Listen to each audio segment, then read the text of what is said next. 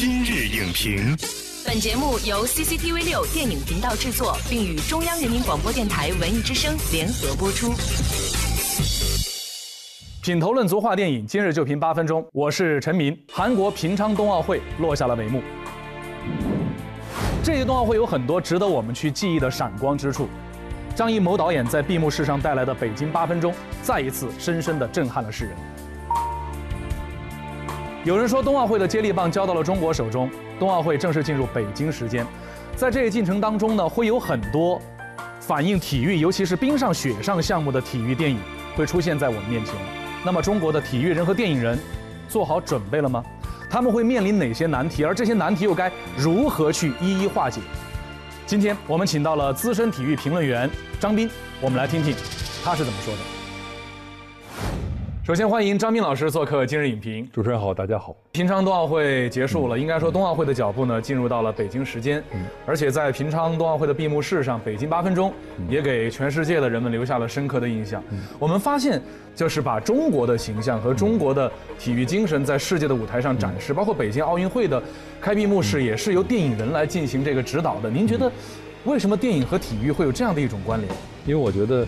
从零四年开始，大量的综合性运动会的开闭幕式，核心人员都是电影导演，它越来越是个影像塑造的艺术。电影导演长于想象力的影像化的呈现，因此这方面我认为是个天作之合吧。这个奥运会和世界杯这样综合性运动会的，呃，开闭幕式又有强大的全球传播力，因此呢，对电影导演赋予了极强的国家民族使命。因为冬奥会的原因，大家会更加的关注体育。但是这是不是需要体育人和电影人都做好准备？因为我们会担心一种情况，就是体育人不够懂电影，电影人不够懂体育。如果没有结合到一起，是否就无法做出更好的体育电影？因为全世界都是这样，没有人专门是为体育电影而生的。我认为，只有为好电影而生的导演和电影人们。像你所言，北京冬奥会之后，会不会有一个新的一个体育电影的热潮？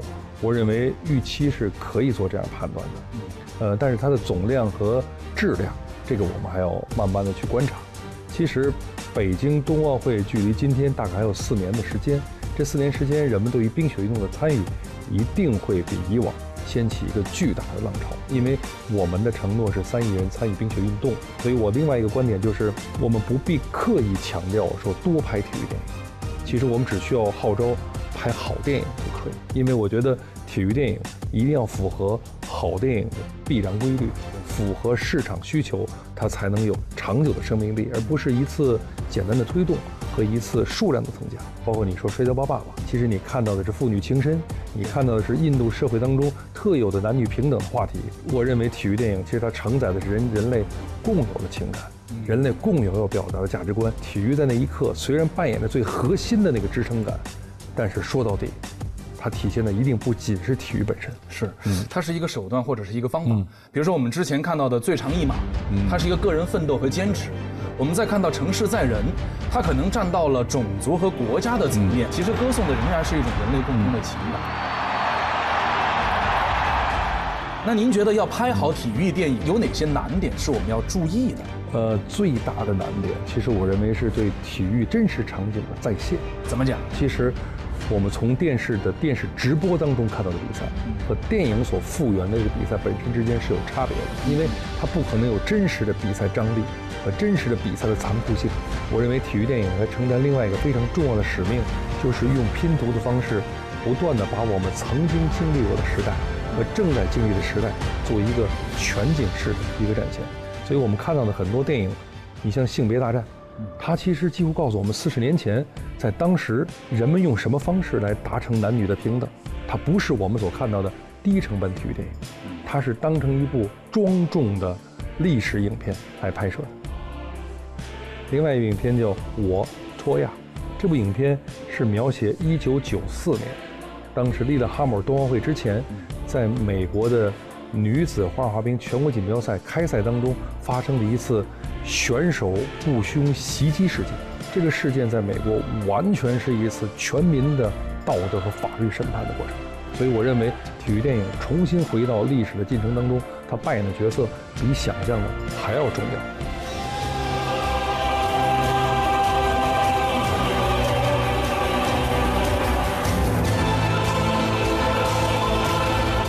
但是您刚才讲了很多的这个例子我发现您特别喜欢这种现实题材的一些体育影片。您觉得现实主义题材的体育电影它好在哪里？